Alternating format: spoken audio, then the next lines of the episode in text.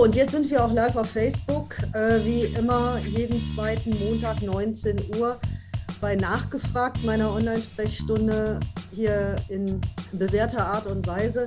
Diejenigen, die schon öfter dabei waren, wissen das. Für alle anderen sage ich nochmal, wie es funktioniert. Ähm, ich führe hier jetzt gleich ein Gespräch und ihr könnt euch beteiligen. Schreibt einfach eure Fragen, Kommentare und Anmerkungen äh, in die Kommentarspalten und äh, wir werden dann versuchen, das in unser Gespräch einzubauen und darauf einzugehen, soweit uns das möglich ist. Also ich freue mich ganz besonders äh, über meinen heutigen Gast, Professor Dr. Gerhard Trabert, ähm, Sozialmediziner und äh, Armenarzt, sagt man, glaube ich, äh, über dich.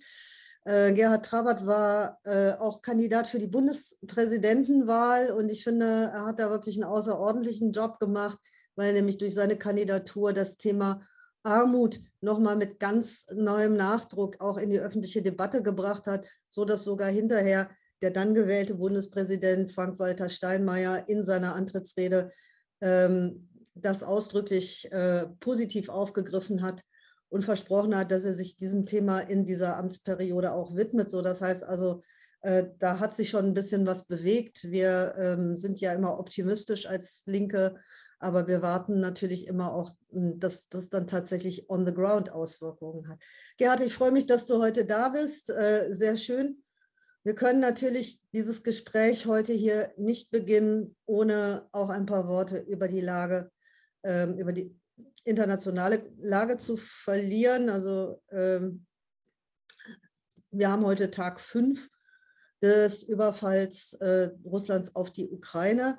Und ähm, die Kämpfe sind weitergegangen, obwohl heute an der äh, belarussisch-ukrainischen Grenze äh, Verhandlungsdelegationen sich getroffen haben, um überhaupt erst mal rauszufinden, über was man denn verhandeln könnte.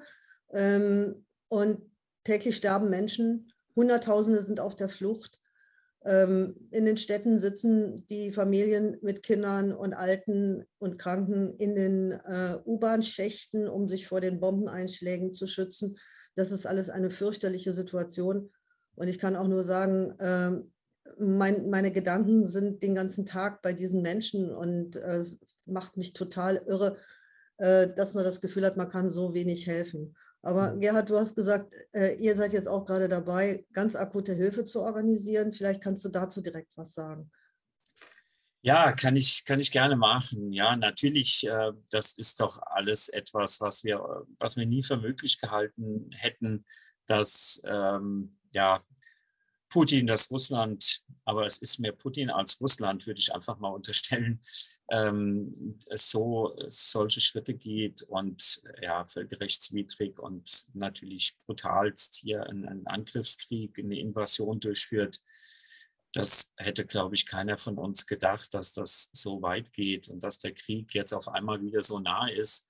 Ich habe zuletzt gesehen, da gab es so eine Karte, dass die Entfernung von München bis Flensburg genauso hm, weit ist wie von Passau nach Lemberg in der Ukraine. Also so, so nah ist ähm, dieser Krieg.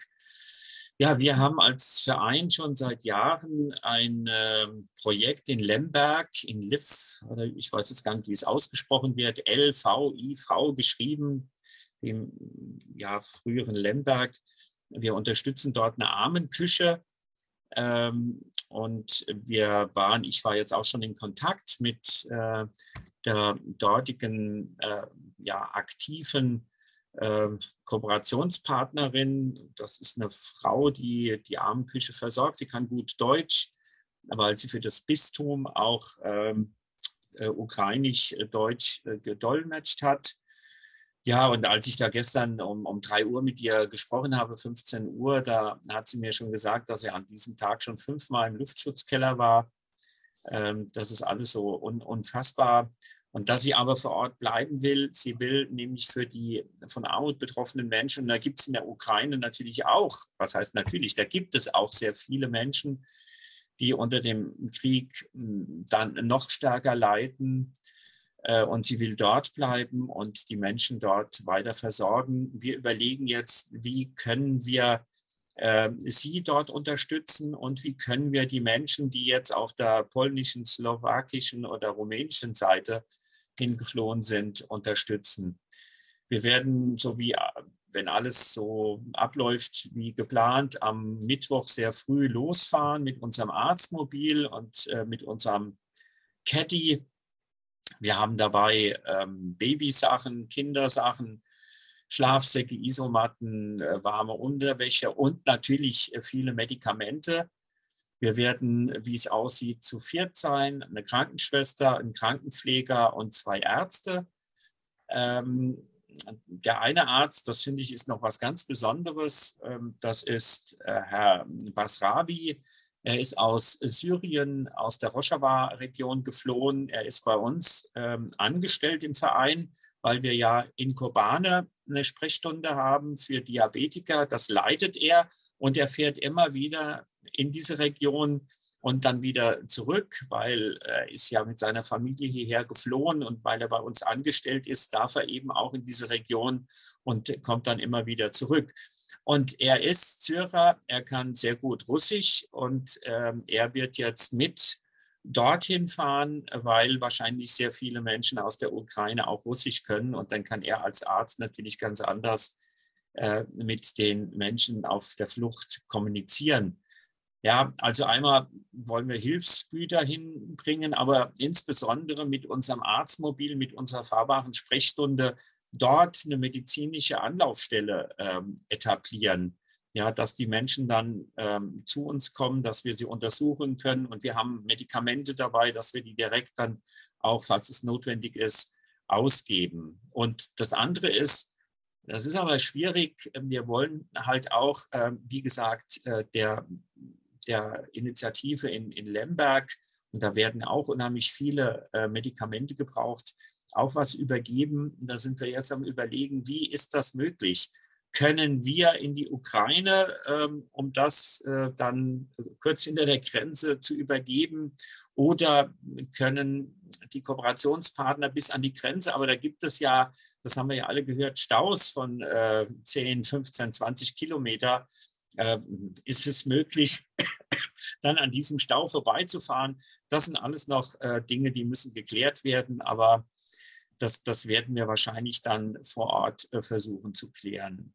Aber das, das ist, ich merke das auch jetzt so, es macht einem so ohnmächtig, äh, das jetzt alles so mitzuerleben und dann etwas zu tun und aktiv zu werden. Da hat man das Gefühl, man bekommt wieder ein bisschen Kontrolle. Äh, und wir haben schon sehr viele Unterstützer und Anfragen und äh, Spenden bekommen.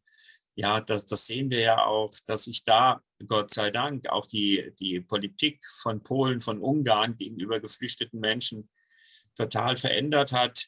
Was aber natürlich auch etwas traurig ist, dass jetzt diese Einstellung sich ändert und zuvor man äh, ja Menschen gegenüber, die aus Syrien oder Afghanistan geflohen sind oder wo auch immer, doch sehr repressiv vorgegangen äh, sind. Ja, was, ich so höre, was ich so höre, ist, dass sich die Einstellung grundsätzlich gar nicht geändert hat.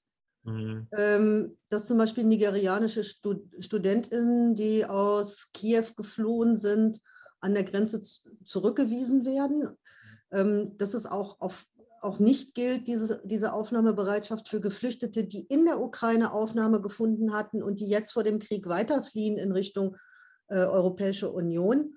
Und das äh, finde ich tatsächlich unmenschlich. Also ich finde, mhm. äh, von, von, von Krieg und Gewalt bedroht zu sein, das ist völlig egal, welche Hautfarbe, welche Religion, welche Herkunft du hast, welche Muttersprache du sprichst. Mhm. Das muss doch für, für, für den Friedensnobelpreisträger äh, Europäische Union immer ein Anlass sein, die Hand auszustrecken. Und ich habe das auch am Samstag in Münster auf dem Prinzipalmarkt gesagt. Ich finde, diese Großzügigkeit, die sollte sich jetzt auch auf die Geflüchteten an der polnisch-belarussischen Grenze erstrecken, die da ja seit Wochen äh, im, im Niemandsland kampieren und versuchen, über die Grenze zu kommen. Und äh, teilweise hat es da schon Tote gegeben. Also mhm das macht auf mich so ein, also das hinterlässt bei mir einen ganz schalen Geschmack, wenn ich das sehe. Ich finde es, ich find, freue mich für jeden und jede, die jetzt hier problemlos und unbürokratisch rüberkommen können und aufgenommen werden.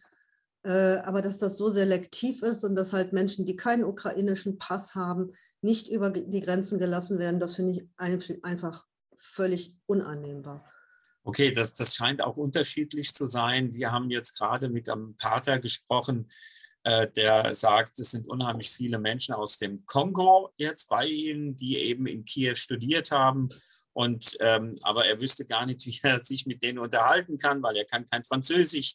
Also da scheint es auch ähm, unterschiedliche Verhaltensweisen zu geben. Aber du hast natürlich vollkommen recht dass, also ich, ich sehe auch da, ich hoffe, dass das vielleicht dann doch etwas sensibilisiert, dass man nicht mehr diese Unterschiede macht. Die sind natürlich wieder total verwerflich, ja. Es ist egal, welcher Ethnie, Hautfarbe, Religion jemand angehört. Ähm, wenn man das dann da wieder differenziert, dann wäre das auch wieder eine Form von Rassismus, äh, die nicht zu, nicht zu akzeptieren ist, ja. Ja. Du äh, sprichst die ganze Zeit von wir. Vielleicht magst du unseren mhm. Zuschauerinnen und Zuschauern noch ein bisschen darüber erzählen, wer ist eigentlich dieses wir? Ja, das, das ist unser Verein. Armut und Gesundheit heißt der äh, in Deutschland, aber wir haben auch im Ausland Projekte. Ähm, jeder kann gerne sich informieren. www.armut-gesundheit.de. Das ist die Homepage von unserem Verein. Wir engagieren uns hauptsächlich hier in Deutschland für Menschen, die nicht krankenversichert sind, die wohnungslos sind. Wir haben ein fahrbares Sprechzimmer, das Arztmobil. Da fahren wir auf die Straße und äh, versorgen wohnungslose Menschen auf der Straße, in der Tiefgarage, ja, im Wald, wo immer sie leben. Und jetzt muss ich, glaube ich, gerade mal niesen, kleinen Moment. Okay, in der Zeit äh, rede ich weiter. Auf der Homepage äh, von Armut und Gesundheit findet ihr auch äh, das Spendenkonto. Und es wäre wirklich super, äh, wenn, ihr, wenn ihr diese Arbeit, die da gemacht wird in Mainz und eben auch äh, in den Flüchtlingslagern international, wenn ihr die unterstützt mit einer Spende, äh, da könnt ihr euch auch sicher sein, dass, dass das Geld wirklich bei den Aktiven ankommt und nicht in irgendwelchen Bürokratien versackt. So, das äh, wollte, war mir sowieso ein Anliegen, das zu sagen. Da konnte ich jetzt diese Gelegenheit ganz, ganz gut äh, nutzen. Ja, jetzt vielleicht auch mal zu eurer, zu eurer alltäglichen Arbeit mhm. nochmal zurück. Ähm, wir haben ja heute das, das Motto, macht Armut krank und Krankheit arm. Und Regina hat schon geschrieben, auf jeden Fall macht Armut krank. Vielleicht macht nicht immer Krankheit arm. Wenn ich allerdings kein Millionär bin, kann, könnte es sehr wohl passieren. Ähm, also das ist ja sozusagen die Frage, kann man von beiden Seiten mal, mal ähm, beleuchten. Du hast vorhin gesprochen von Menschen ohne Krankenversicherung. Was sind denn das für Menschen? Also man sollte doch meinen, in Deutschland herrscht Krankenversicherungspflicht und äh, die Leute sind mhm. alle krankenversichert, entweder in einer privaten Krankenversicherung oder als Beamte in der Beihilfe oder als äh, ähm, beschäftigte Rentnerin, Hartz-IV-Empfängerin oder so in der mhm. gesetzlichen Krankenversicherung. Warum ist das nicht so? Ja, also einmal nochmal, ähm, was Armut macht krank, äh, krank und Krankheit führt zu Armut. Äh, bei Erwachsenen haben wir mehr den sogenannten Selektionseffekt. Das bedeutet, dass Krankheit zunehmend zu einer Verarmung führt. Ja, chronische Erkrankungen, Krebserkrankungen, HIV, gerade solche häufig ja dann sehr lange bestehende Erkrankungen äh, führen immer mehr zu einer Verarmung. Äh, mittlerweile ist Krankheit der dritthäufigste Grund für eine Verschuldung in Deutschland. Bei Kindern haben wir den sogenannten Kausationseffekt, dass Armut äh, häufiger zu Krankheit führt. Schon in der Kindheit, aber dann auch später äh, als Erwachsene und Kinder, die in Armut aufwachsen, die haben auch mehr eine deutlich höhere Depressions- und Angststörungsrate zum Beispiel, aber auch Infektionskrankheiten und vieles mehr.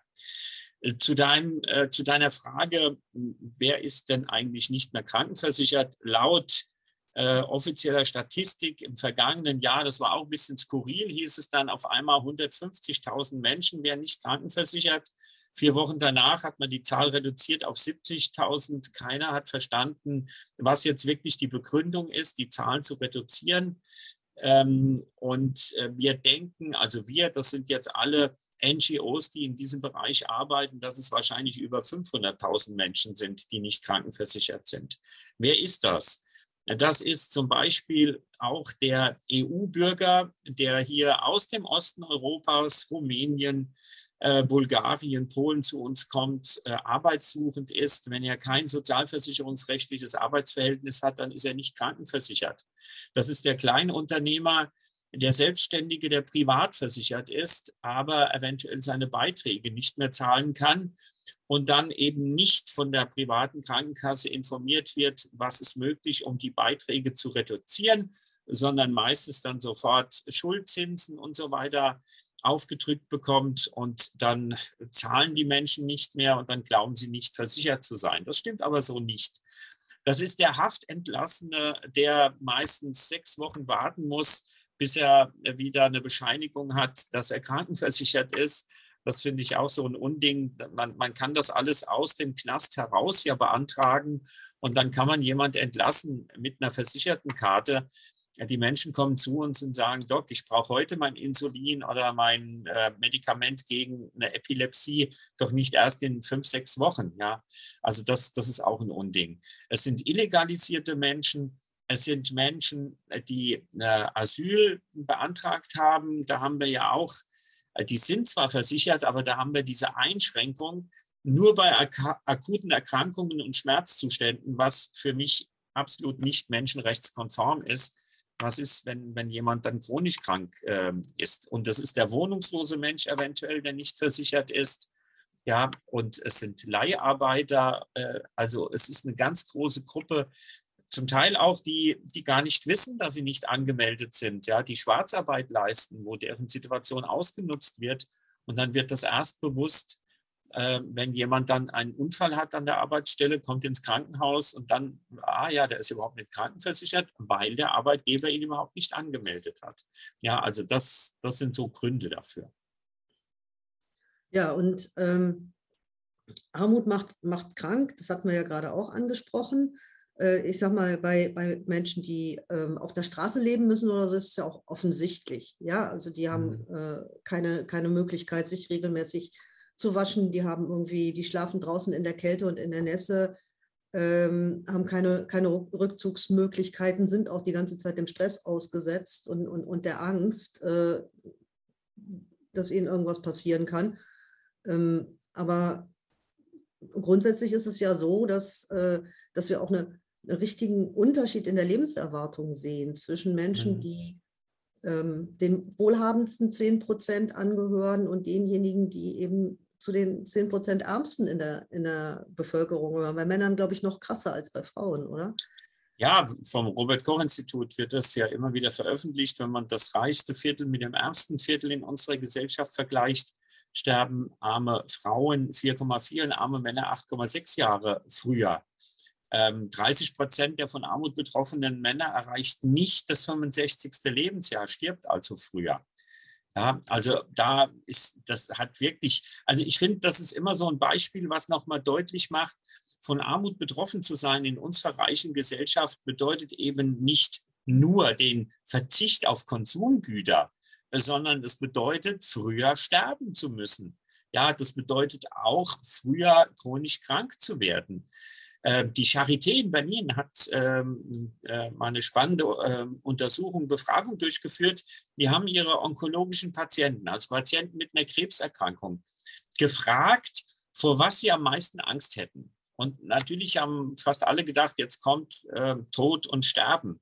Nein, äh, am häufigsten wurde angegeben vor sozialem Abstieg. Also so weit sind wir jetzt schon, dass Krankheit so ein Risikofaktor ist darstellt, äh, sich zu verarmen, ja. Und ähm, weil du sagst, die Gründe, äh, ja, also wenn, wenn ich von Hartz IV leben muss, habe ich 17,14 Euro für Gesundheitspflege zur Verfügung. Da kann ich mir äh, pro Monat, genau, pro mhm. Monat, da kann ich mir noch nicht mal FFP2-Masken dafür kaufen, geschweige denn eine gesunde ähm, also andere Hygieneartikel oder sonst etwas. Ja, da kommt äh, ja noch dazu, dass zum Beispiel die ganzen verschreibungsfreien Medikamente äh, nicht mehr von den Krankenkassen bezahlt werden, dass äh, viele genau. Brillen und, und, und ähm, sonstige Hilfsmittel von den Krankenkassen nicht oder nicht voll, voll erstattet werden. Und ähm, das hat ja zu so Blüten geführt, dass hier im Münsterland mal eine, eine, eine Medikamententafel äh, mhm. äh, eingerichtet wurde, wo eine Fürstin von ihrem Überfluss ein bisschen was gespendet hat, äh, wovon dann den Ärmsten der Armen ihre verschreibungsfreien Medikamente bezahlt wurden. Und ich finde auch, ähm, dass bei all diesen Maßnahmen, wo es immer ums Einsparen im Gesundheitswesen geht, äh, die Perspektive von Menschen, für die die Frage, ob sie eine Packung ASS für, ich weiß nicht, was kostet, 1,48 oder so, ob sie sich das in diesem Monat noch kaufen können oder erst mhm. im nächsten Monat, ähm, diese Perspektive gar nicht vorhanden ist bei solchen Entscheidungen. Ne? Da wird immer gesagt, das sind ja irgendwie das sind ja ganz preiswerte Medikamente überwiegend. Ja. Stimmt übrigens auch nicht. Da sind ja auch, hm. auch welche dabei, was weiß ich, Allergiemittel oder so, die gar nicht mal so billig sind. Und das müssen die Leute dann aber aus eigener Tasche bezahlen, äh, beziehungsweise aus den 17,40 Euro für Gesundheitspflege. Ja, das ja. Äh, funktioniert ja so nicht. Ja, gerade äh, noch, was du gesagt hast mit den Brillen. Ab dem 18. Lebensjahr werden Brillen nicht mehr bezahlt. Ja, nur bei stärkster Sehbehinderung. Das bedeutet, äh, es ist kein Geld da für Brillen. Ja, das, das kann doch nicht sein. Ja, jemand sieht schlecht, stolpert, bricht sich das Bein. Ja, das behandeln wir, aber nicht präventiv. Die Bezahlung einer Brille, Hörgerätebatterien und vieles mehr muss man jetzt alles privat bezahlen. Ja, da hast du recht. Ja, und wenn man, wenn man äh, keine, keine passende Sehhilfe hat, dann führt das auch äh, dazu. Erstens kann man nicht. Beruflich, ja kann man sich nicht bilden.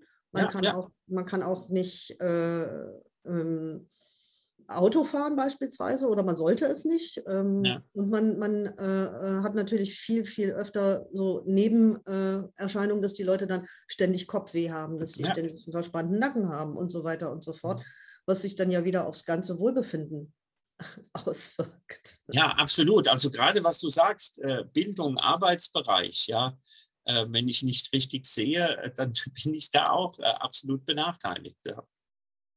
ja, ja, das sind so äh, Dinge, wo ich denke, da, da müsste man viel genauer hingucken. Aber natürlich äh, müsste man auch mehr direkte Armutsbekämpfung machen. Ne? Ja, na, natürlich. Ja, also ich, ich habe ja gesagt, äh, dass es skandalös ist, den Hartz-IV-Satz in so einer Phase um drei Euro zu erhöhen. De facto ist es ja eine Erniedrigung ja, durch die Inflationsrate, eine Kaufkraftreduzierung.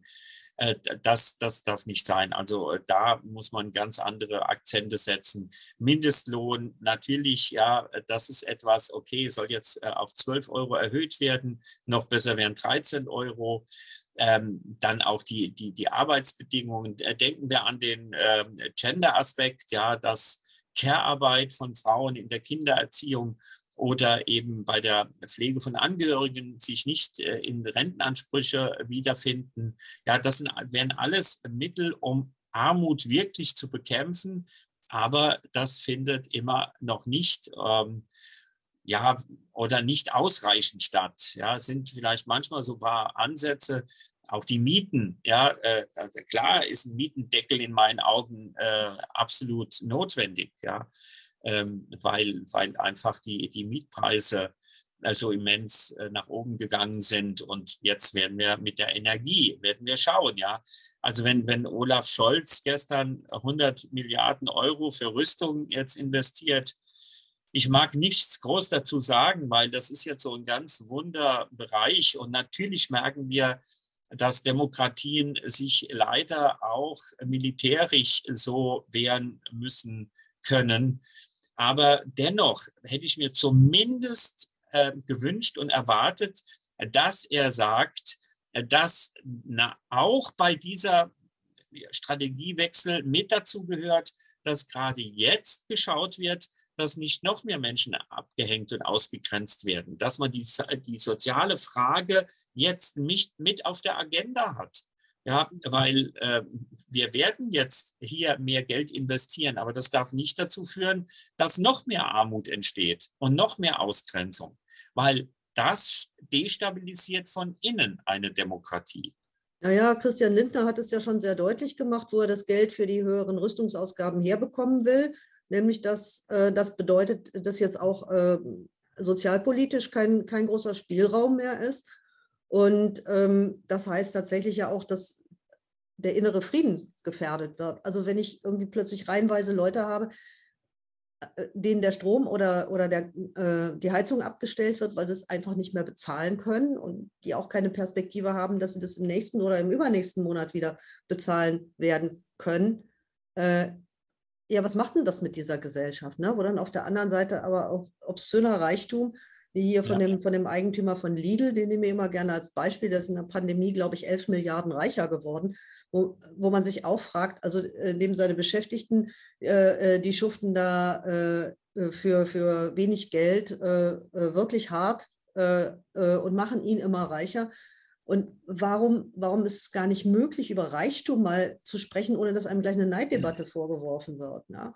Also, weil Reichtum bedeutet ja auch Macht diese Reichen mhm. sind ja auch die, die sich, die sich dann entsprechende Lobby kaufen können. Ne? Und ich habe schon gedacht, irgendwie gestern bei dieser Debatte im Bundestag, mh, hm, erleben wir hier gerade sowas wie einen Putsch des militärisch-industriellen Komplexes. Mhm. Weil wenn in, in unser Grundgesetz, in dem sehr, sehr viele gute Sachen drinstehen, von der Menschenwürde über das Recht auf äh, körperliche Unversehrtheit äh, und so weiter und so fort, wenn da ein, eine, ein hm. Aufrüstungsminimum äh, ähm, festgeschrieben wird. Ja? Wenn da 100 Milliarden für die Bundeswehr grundgesetzlich verankert werden, das kriegst du ja nie wieder weg. Also selbst wenn wir mit all unseren Nachbarn in, in, in wunderbarstem Frieden leben würden, mhm. äh, bräuchtest du ja wieder 66 äh, Prozent, also zwei Drittel äh, der, der Abgeordneten, äh, um das wieder wegzukriegen. Und das ja. Äh, fasst mich gerade richtig an, weil ich denke, das mhm. Parlament entmachtet sich selbst, gerade in so einer Situation, mhm. wo alle Demokratie und Freiheit äh, und Selbstbestimmung im Munde führen, wo ich denke, ähm, mhm. das kriege ich gar nicht überein. Also wir brauchen natürlich viel mehr Investitionen jetzt zum Beispiel auch in erneuerbare Energien. Mhm. Oder wenn ich mir angucke, was, was die Bundesregierung für, für ein Bohai macht um diese eine Milliarde Pflegeprämie, wo sie sich ewig nicht einigen können, wie die jetzt verteilt werden und wer davon viel und wer davon gar nichts kriegt.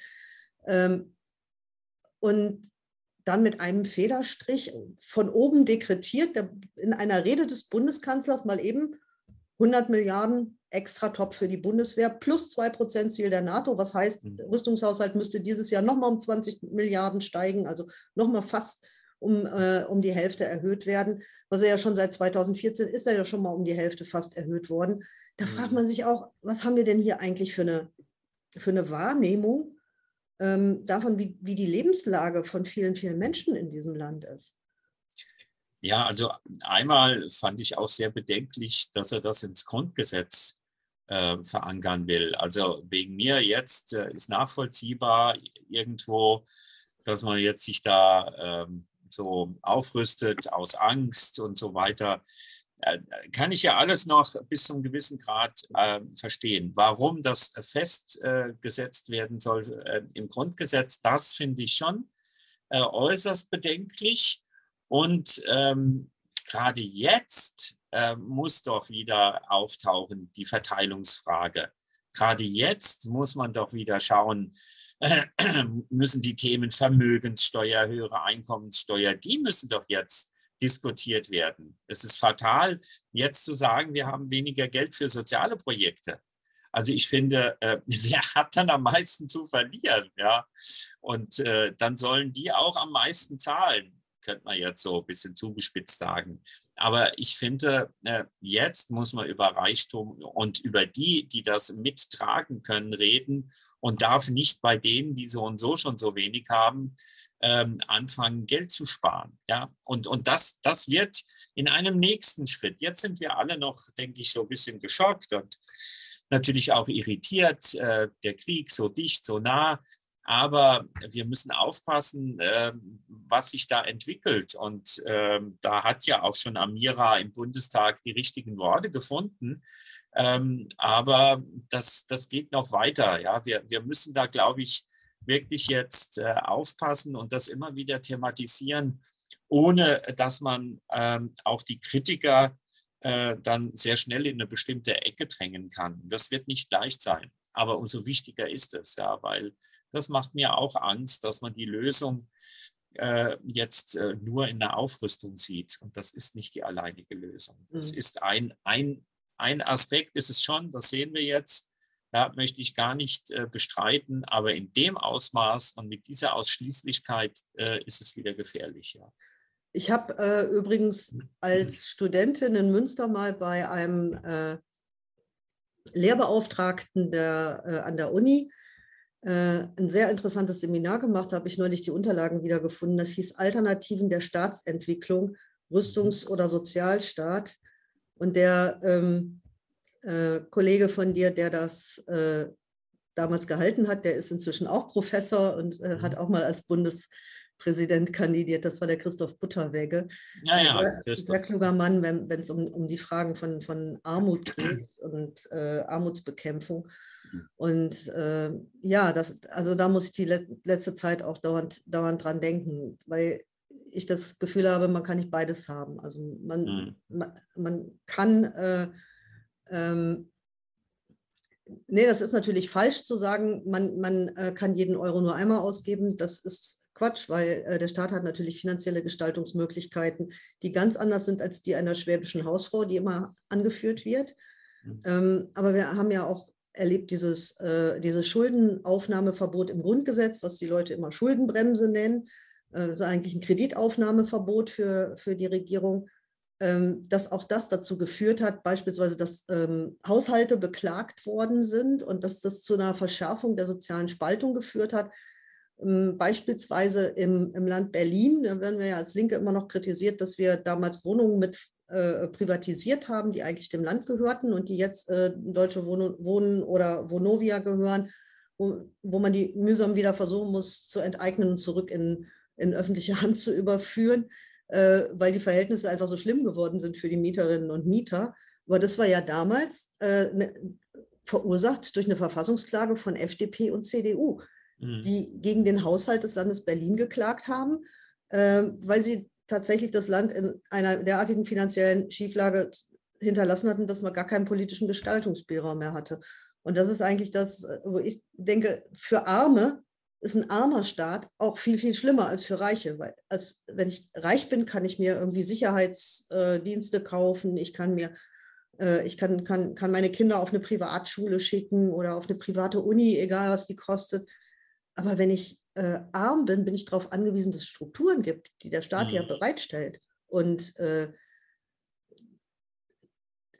da äh, diese Strukturen fehlen äh, auch an, an vielen Orten. Da muss, müssen wir, glaube ich, mhm. auch genau, genau gucken, dass da nicht noch mehr äh, wegbricht. Ja? Also wenn, wenn beispielsweise ähm, Schwimmbäder nicht mehr da sind, Kinder nicht mehr schwimmen lernen können, da, ähm, wenn oder wenn sie so privatisiert sind, dass sie so eingerichtet sind, dass da kein Sportunterricht mehr stattfinden kann. Das trifft natürlich diejenigen am meisten, die sich für ihre Familie keinen Eintritt leisten können in diesen mhm. privatisierten Bädern. Oder wenn Bibliotheken nicht mehr vorhanden sind, weil die Kommunen sich, äh, ähm, weil die Kommunen eben arm gespart worden sind. Äh, sag mal, mich beeinträchtigt das wenig, weil ich kann mir jedes Buch kaufen, was ich haben möchte obwohl ich eigentlich Bibliotheken auch wunderschön finde und da gerne mhm. hingehe. Mhm. Da gibt es viele, viele, viele Punkte, glaube ich. Aber kommen wir nochmal noch äh, zu, dem, zu dem Punkt Armut und Gesundheit. Ach so, übrigens nochmal ein Appell, Leute. Ich sehe, ihr seid da, ihr könnt euch einschalten. Schreibt eure Kommentare in die Kommentarspalten. Wir ähm, wollen ja auch mit euch ein bisschen reden und in Austausch kommen. So, mh, mm, wenn wir, wenn wir über Armut und Gesundheit reden oder über Armut und, und Krankheit, ähm, welche Rolle spielt die Arbeitswelt? Was hast du da für Erfahrungen gemacht? Ja, ähm, also und, äh, verschiedene Aspekte. Also zum einen ist Arbeit unheimlich wichtig für das Wohlempfinden eines Menschen schon mal, also eine sinnvolle Arbeit zu haben. Äh, wir wissen von Studien, äh, dass die äh, Suizidquote bei langzeitarbeitslosen Menschen 20-fach höher ist als bei Erwerbstätigen. Gerade wir Männer definieren uns sehr stark über Arbeit, Einkommen. Geht das verloren? Ist das mit sehr viel Selbstwertverlust verbunden? Also Arbeit per se ist in aller Regel eine gewisse Stabilisierung ähm, auch der, der Physis, ja, weil man sich bedeutender und ähm, ja, weil man das Gefühl hat, auch von der Gesellschaft äh, gebraucht zu werden. Ähm, die Arbeitsbedingungen sind natürlich ein ganz großer und wichtiger Faktor. Äh, unter welchen Bedingungen muss ich arbeiten? Das sehen wir ja auch jetzt so äh, Pflege. Ja, wie, wie wird es bezahlt und in welchen äh, welche Arbeitsbedingungen? Und wenn ich da permanent im Stress bin, dann ist das mit einer sehr hohen Erkrankungsquote auch ähm, ab, äh, verbunden. Es gab da sehr interessante Untersuchungen auch nochmal zum Thema, wie gearbeitet wird. Also ähm, Secrets hat das mal veröffentlicht. Da gibt es Studien, die äh, dann schon vor längerer Zeit in Schweden durchgeführt wurden. Wenn Teams arbeiten, ja, wenn man im Team arbeitet, zum Beispiel eben ein Auto herstellt, aber als Team und dann das Produkt auch sieht, dann ist eine wesentlich höhere Zufriedenheitskomponente, als wenn ich nur irgendwie eine ähm, bestimmte Fließbandarbeit äh, absolvieren kann. Und äh, wenn ich das Gefühl habe, auch etwas Sinnvolles zu tun. Ja, das wird ja auch immer wieder gesagt. Ja, viele wollen in der sozialen Hängematte bleiben, die wollen gar nicht arbeiten. Das ist überhaupt nicht meine Erfahrung die Menschen wirklich absolut, die Mehrheit möchte arbeiten, aber sie will natürlich kein, keine Arbeit äh, vollrichten, die überhaupt keinen Sinn macht, ja, oder wo sie das Gefühl haben, das ist jetzt so eine Beschäftigungsmaßnahme, äh, ob ich die mache oder ob ich die nicht mache, ist irgendwie unbedeutsam. Ja, also und dann natürlich auch das Gefühl zu haben, äh, fair bezahlt zu werden. Das wissen wir auch, dass das sich auch auf Gesundheit auswirkt wenn ich das Gefühl habe und nicht nur das Gefühl, wenn das einfach so ist, dass ich eben einen Lohn bekomme, der in keinem Verhältnis zu meiner Leistung steht. Ja, also das so ein, so ein paar Aspekte dazu. Mhm. Andrea spricht jetzt gerade noch mal einen wichtigen Punkt an. Ähm, was sage ich meinen Kunden, die sich keinen Pflegedienst leisten können? Pflegedienst zu Hause übernehmen meistens die Angehörigen, aber wenn sie überfordert sind, werden sie auch pflegebedürftig. Oder mhm. also krank natürlich auch, ja. ja, ja. Pflegeversicherungsleistungen ähm, äh, decken nicht alle Kosten, die eigentlich erforderlich wären, ab. Das ist äh, tatsächlich ja eine ziemlich mhm. dramatische Situation, wenn man halt einen pflegebedürftigen Angehörigen hat und ähm, sind dann ja auch wieder meistens die Frauen, die äh, ihre Arbeitszeit reduzieren oder ganz ihren Job aufgeben, um sich da zu kümmern, weil eben ansonsten äh, nur der Gang zum Sozialamt bliebe. Ne? Ja, also das, äh, wir werden auch, denke ich, eine Erhöhung der Pflegeversicherung bald haben. Ähm, ja, der äh, demografische Faktor, es werden immer mehr Menschen älter auch der, der Faktor äh, von einer Zunahme von Demenzerkrankungen. Und das ist alles strukturell nicht äh, wirklich äh, geregelt. Ja, dann kommt der MDK, der medizinische Dienst, und äh, dann geht es um eine Einstufung. Und das äh, hat dann wieder Auswirkungen auf das, was bezahlt wird oder nicht bezahlt wird. Und wenn man wenig finanzielle Ressourcen hat, ist das ein ganz großes Problem. Absolut, ja. Und dann kann man häufig nur noch äh, es selbst tun, ja, äh, weil man äh, eine Hilfe von außerhalb äh, überhaupt nicht sich leisten kann. Übrigens, das ganze System funktioniert auch nur, weil so viele, gerade Frauen aus Polen, aus, aus äh, Rumänien äh, zu uns kommen, ähm, die dann pflegerische Arbeit übernehmen. Ja, das, das ist auch nochmal so ein Thema, das man auch angehen müsste. Und deren Bezahlung ist auch nicht immer in Ordnung. Ja, aber äh, häufig für, für viele Betroffene überhaupt nicht anders finanzierbar. Und dann wird selbst wieder gepflegt äh, und vielleicht noch ein, ein Job, äh, äh den man hat. Äh, das, das führt gerade Frauen immer wieder in eine absolut prekäre Situation, die gesundheitsschädigend ist, aber äh, die anders schon gar nicht mehr handhabbar ist. Und noch ein Wort dazu. Ich finde es absolut skandalös, dass, dass 40 Prozent aller Alleinerziehenden und in über 90 Prozent der Fälle sind es Frauen, von Einkommensarmut betroffen sind. Ja, also das, das kann, äh, also das zeigt ja auch, wie kann der Familienstatus ein so gravierender Risikofaktor für eine Verarmung sein. Und dann wissen wir, dass sehr viele Alleinerziehende in so einer Situation auch eine hohe Erkrankungsrate haben. Mhm. Ja, also äh, da läuft Das schlägt sich dann auch wieder auf die Kinder nieder, ne? Ja. Weil ja. wenn, wenn Kinder ähm, das Gefühl haben, dass äh, sie sozusagen in, in, in so einer Situation sind, dass ihre, ihre Mutter dauernd krank ist und ähm, das, das ganze Umfeld so belastet ist, dann fangen sie ja irgendwann an, auch an, ihre eigenen Bedürfnisse zurückzustellen und sich nur noch um die, um die ähm, Elter Elternteile zu kümmern. Also wie mhm. beispielsweise ja auch bei Kindern von, von psychisch Kranken oder, oder Suchtkranken, die dann noch das Problem haben, dass sie ja stigmatisiert sind und sich die ganze Zeit äh, versuchen das auch zu verbergen, damit es ja niemand mitkriegt draußen und die tollsten Geschichten erfinden, warum sie heute wieder irgendwie kein Butterbrot dabei haben oder so. Mhm. Ähm, apropos Stigmatisierung, der Marvin fragt, äh, hallo Gerhard, was kann man deiner Meinung nach gegen die Stigmatisierung von Obdachlosen unternehmen? Ähm, ja, immer wieder äh, in der Öffentlichkeit ähm, darüber reden und deutlich machen, dass wohnungslose, obdachlose Menschen genauso sind wie wir alle. Ich ähm, erzähle dann in aller Regel auch, was sind die Gründe. Ja, und es gibt im Prinzip zwei Hauptgründe, die zur Obdachlosigkeit führen. Das ist einmal der Verlust der Arbeit. Ich habe schon gesagt, dass wir Männer uns sehr stark über Arbeit identifizieren und das ist mit so einem Selbstwertverlust äh, verbunden. Aber dann eben ein Grund, den ich in den über 25 Jahren, in denen ich das mache, ähm, immer wieder äh, berichtet bekommen habe. Das sind sogenannte Live-Events, Schicksalsschläge, Trennung, Scheidung, Tod eines geliebten Menschen, eines Kindes. Und ähm, da, da sage ich auch immer, wenn man sich das vergegenwärtigt, ja, mir würde sowas passieren wie vielen meiner äh, Patienten, äh, und ich hätte in dieser Situation kein soziales Umfeld, was mich trägt, dann ist äh, Wohnungslosigkeit etwas, was uns alle treffen kann. Ja, dann ist das gar nicht so weit weg. Und ich sage immer, ähm, investieren Sie äh, das teuerste, was Sie haben, ähm, und das ist Zeit, einfach mal stehen bleiben und mit einem wohnungslosen, obdachlosen Menschen zu reden.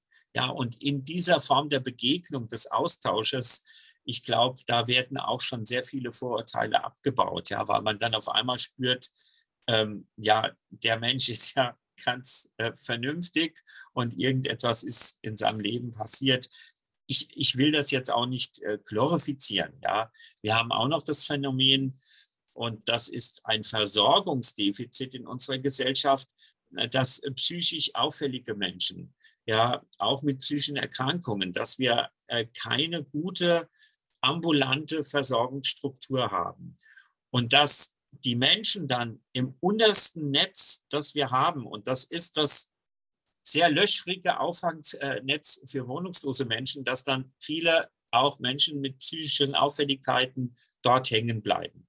Ja, also auch da müssten wir viel, viel intensiver durch ambulante Netzwerke die mhm. Menschen begleiten und, und versorgen. Ich sage aber bitte nicht, dass Wohnungslosigkeit eine psychische Erkrankung ist. Das auf keinen Fall, sondern umgekehrt. Ja, Menschen mit einer psychischen Erkrankung, die ähm, geraten häufig in, in diese Szene, weil es keine guten Versorgungsstrukturen gibt. Das höre ich auch hier, wenn ich mit, mit, der, äh, mit Leuten aus der Klinik spreche, äh, die sagen, wir können in den Wochen, in denen Leute nach in einem akuten Schub oder so bei uns sind, können wir die ganz gut stabilisieren. Unser Problem ist aber, sobald wir die entlassen hm. müssen, ähm, und die kommen in eine Situation, wo alles weg ist, also Arbeit weg, Wohnung weg, ähm, vielleicht sogar ja, Freundschaften, Partnerschaften weg.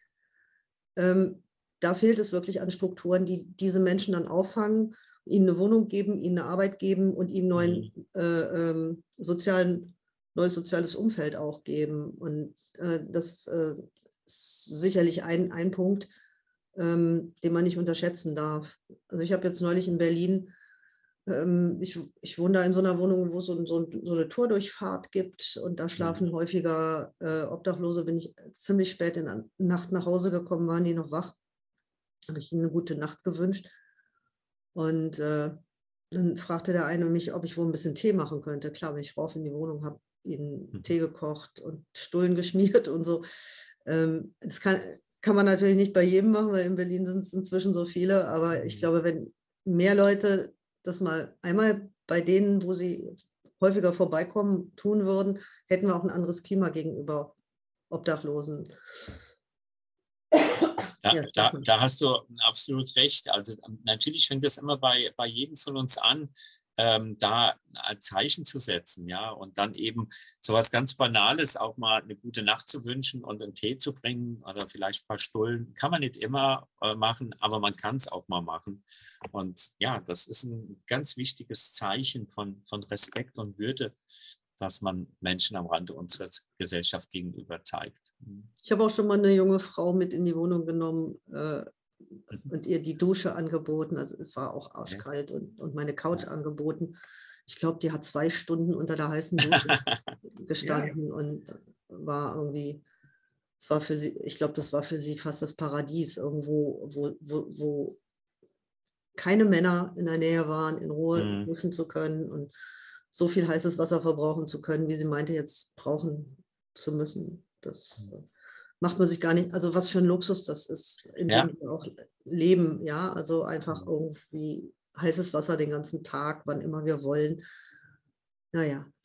Ähm, wir haben noch einen Beitrag in der Kommentarspalte von Michaela zum Thema Armut und Gesundheit. Ähm, das sieht man gut beim Thema Zahnersatz. Wer vermögend ist, kann sich Implantate leisten und die Nahrung gut kauen und ausnutzen wackelige Vollprothesen, ähm, für die auch noch zugezahlt werden muss, können da nicht mithalten. Das führt bei alten Menschen oft zu Magenproblemen. Generell müssen immer mehr Medikamente und Leistungen selbst bezahlt werden, die früher Kassenleistungen waren, also Erkältungsmittel, Massagenbrille und so weiter. Da hat sie vollkommen recht. Und das ist gerade äh, mit den Zähnen. Man hat ja mal früher gesagt, und das ist jetzt wieder zutreffend, am Zahnstatus erkennst du den Sozialstatus so ungefähr, weil vieles eben nicht mehr bezahlt wird. Ja, ich habe hab gerade in der vergangenen Woche einen Patienten gehabt, der ein älterer Mann, wohnungslos, der mir äh, signalisiert hat, er hat immer Magenschmerzen und hat dann äh, sein, seine Zähne gezeigt, beziehungsweise äh, seine nicht vorhandenen Zähne und da haben wir jetzt gesagt, ja, wir brauchen eine Prothese, die finanzieren wir und haben unsere Zahnärzte da mal äh, angesetzt. Aber genau das ist es, was, was du auch gesagt hast oder vorgelesen hast. Ja, das hat ja dann eine Dynamik, wenn die Zähne nicht richtig äh, behandelt wurden, beziehungsweise wenn ich kein kauffähiges Gebiss habe. Ja, ich habe ja so, so die These, dass ähm, die Verbesserungen in der zahnmedizinischen Versorgung doch sehr, sehr viel beigetragen haben zu unser aller nicht nur Wohlbefinden, sondern auch zum steigenden, zur steigenden Lebenserwartung. Und da sehen wir ja auch, dass es schon wieder auseinanderklafft. Also dass in bestimmten Gruppen, vor allem bei armen Männern, die Lebenserwartung äh, in den letzten Jahren nicht mehr angestiegen ist, mhm. analog zu anderen, sondern gesunken ist. Äh, Andrea hat nochmal eine interessante Frage. Äh, die will wissen, wie lange dauert es, ehe sich Menschen bei eurem Verein melden? Die Scham wird ja wohl groß sein, meint sie. Also wie finden ja. Sie euch überhaupt? Ja, also einmal finden wir ja die Menschen auf dem, das eine ist ja, wie, äh, wie gesagt, dieses Aufsuchende gibt es ja auch in Berlin äh, mit unserem Arztmobil. Wir fahren auf die Straße, wir fahren in das Heim, wir fahren an die Teestube, wir fahren dorthin, wo sich wohnungslose Menschen aufhalten. Und äh, dann ist da einfach auch schon mal so ein großes Vertrauen und dann wird über uns auch in der Szene erzählt und berichtet. Ähm, dann erreichen Menschen auch uns. Also mit dem Arztmobil haben wir auch so eine feste Route, dass jeder dann auch, der davon weiß, ähm, weiß, dass wir plus minus äh, 15, 20 Minuten an dem Platz sind und dann an dem und dem und dem. Dann haben wir ja noch unsere Polyklinik ohne Grenzen. Polyklinik, den Namen haben wir ganz bewusst gewählt. Ähm, manchmal heißt es noch Ambulanz, aber wir sagen Polyklinik, weil sehr viele unterschiedliche Ärztinnen und Ärzte dort arbeiten, vom Zahnarzt über die Frauenärztin bis zum Psychiater, Sozialarbeiterinnen, Krankenschwestern, Hebammen und so weiter. Also es ist wirklich ein inter- und multidisziplinäres Team.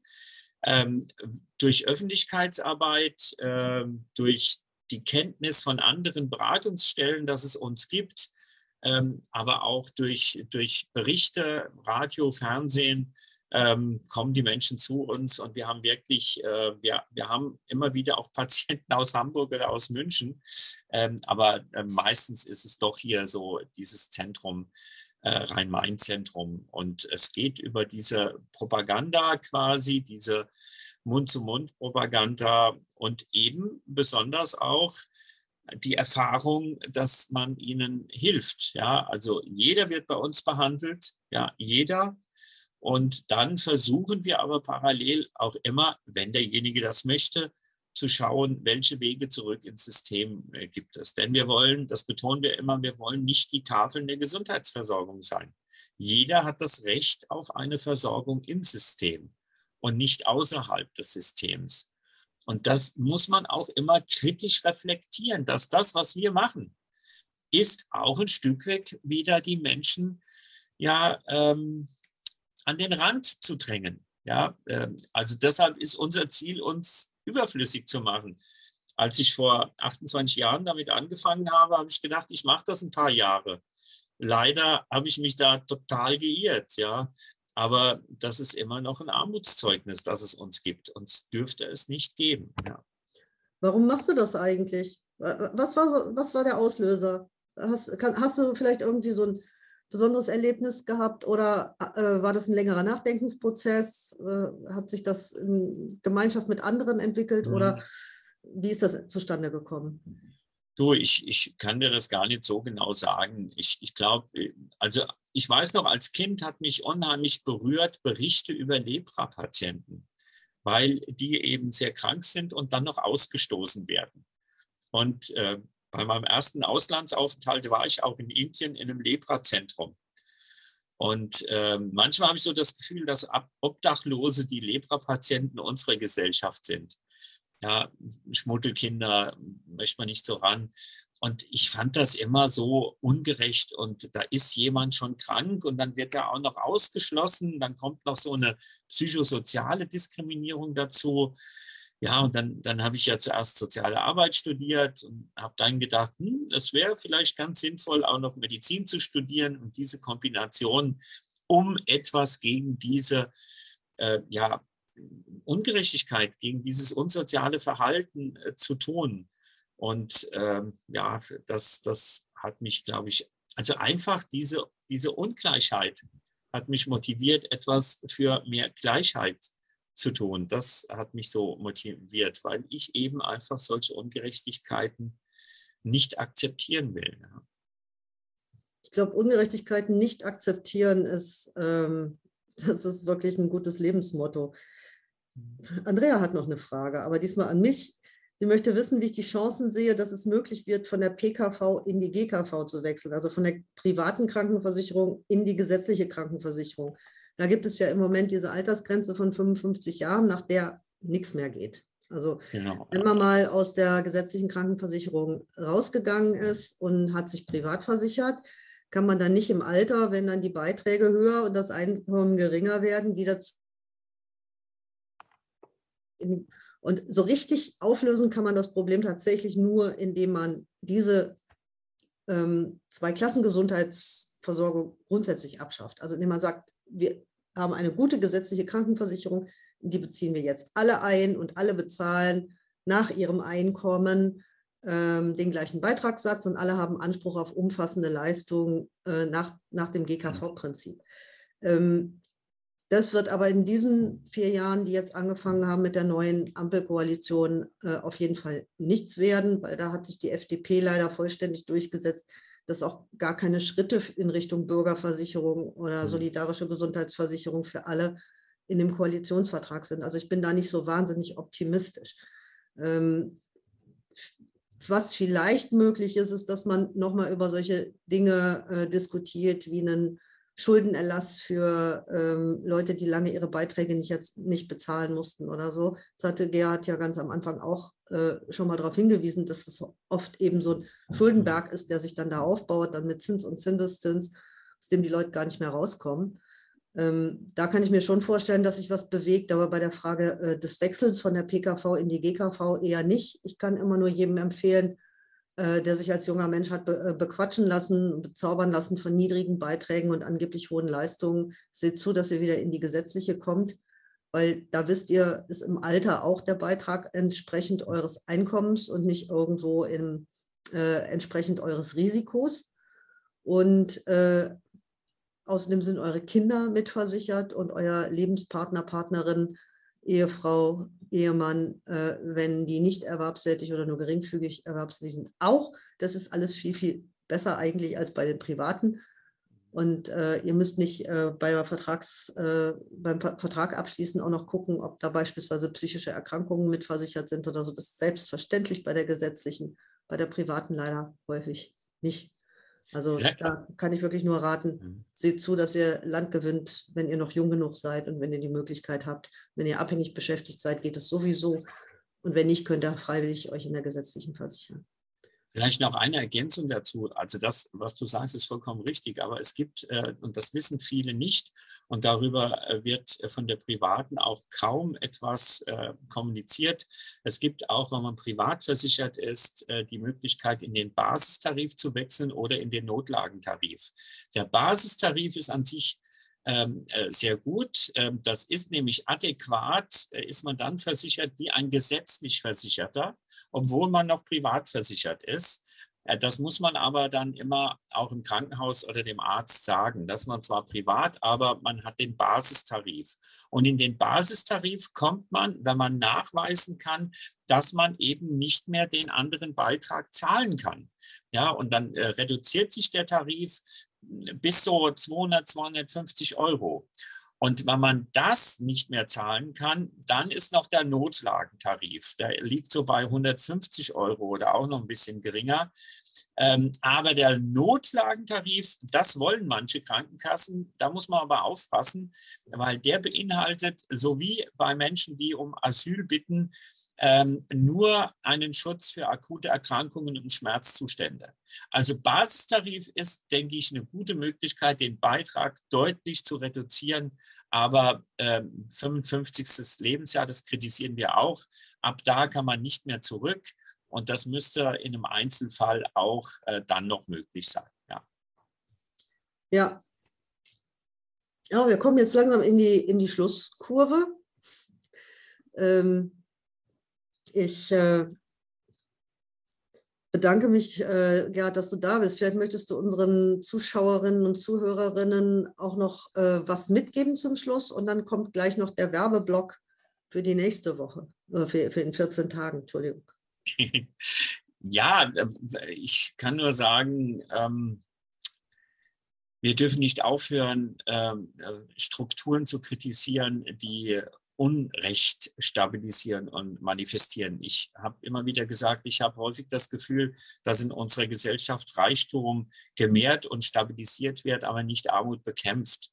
Ja, und, und da dürfen wir nicht äh, loslassen. Und alle, ähm, ich weiß, dass für viele Menschen, äh, die, was ihr Einkommen angeht, was ihre finanzielle Situation angeht, die nicht so gut dastehen, dass es unheimlich schwierig ist, dann für die eigenen Interessen auch noch äh, Energie ähm, aufzuwenden und sich in der Partei oder durch Demonstrationen zu engagieren. Aber es ist wichtig, ja, es ist wichtig, dass wir laut sind, dass wir dieses Unrecht äh, benennen und dass wir dagegen aufstehen.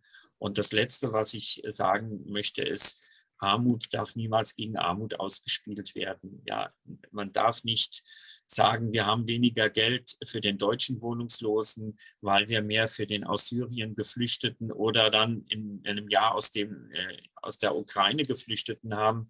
Es ist nie eine Frage von Armut gegen Armut, es ist immer eine Frage von Reich und Arm. Ja, das ist das Problem, eine Verteilungsungerechtigkeit. Genau, Verteilungsungerechtigkeit eigentlich bei allem, beim Wohlstand, beim äh, Einkommen, beim Vermögen, bei der Arbeitszeit, bei der unbezahlten Arbeitszeit. Ja. Das haben wir heute alles angesprochen in äh, meinem Nachgefragt mit Gerhard Trabert. Äh, ich lade euch alle herzlich ein, auch in 14 Tagen wieder reinzugucken. Wir haben ein super interessantes Thema und zwei super interessante Gäste. Äh, und zwar beschäftigen wir uns mal mit Bildungspolitik und wir fragen Schule ohne Noten ist das machbar? Ich habe da äh, die Mariam Sohuri und Franziska Ulfig von der Initiative Notensystem abschaffen. Und wir wollen uns darüber unterhalten, auch Schule kann ja krank machen. Also Stress, Noten, Leistungsdruck, Sorgen um die Zukunft und so weiter. Wie könnte das denn aussehen? Schule ohne Noten, ohne Leistungsdruck, ohne Sitzen bleiben, ohne das böse Wort abschulen, also ohne dass man von der Schule fliegt, wenn man die Leistung nicht bringt, sondern wo jedes Kind wirklich auch seine Neugier ähm, ausleben darf und nach seinen Fähigkeiten und Interessen gefördert wird. Über sowas reden wir in 14 Tagen. Die beiden sind Schülerinnen der Q12 des Gymnasiums Harsewinkel, Harsewinkel äh, im schönen Ostwestfalen und äh, stehen hinter der Initiative Notensystem abschaffen. Wenn es euch gefallen hat, äh, schaut bitte gerne wieder rein. Wenn ihr nochmal nachhören wollt und äh, nicht unbedingt das Video auf Facebook gucken wollt, könnt ihr gerne auf, äh, äh, in ein paar Tagen genau diese Sendung auf meinem Podcast anschauen wo ihr den Podcast findet, also bei Apple Podcasts und bei, äh, oh Gott, wie heißt dieses sehr bekannte Podcast? Also ihr könnt es auf meiner Website finden. Schaut auf meine Website, da findet ihr den Link zu dem Podcast, den könnt ihr euch äh, abonnieren und dann kriegt ihr alle, alle äh, äh Folgen nach und nach immer angezeigt äh, und könnt euch immer das in Ruhe anhören, äh, ohne dass ihr dafür große Technik braucht. Ja, Okay, vielen lieben Dank nach Mainz und viel, ähm, also ich wünsche eine gute Reise an die ukrainische Grenze mhm. und äh, dass ihr das alles schafft, was ihr euch vorgenommen habt. Leute, nicht vergessen, Spenden für den Verein Armut und Gesundheit e.V. Vielen Dank, Gerhard Trabert, und wir sehen uns in 14 Tagen. Ciao. Ich bedanke mich auch. Tschüss, alles Gute, bleibt gesund.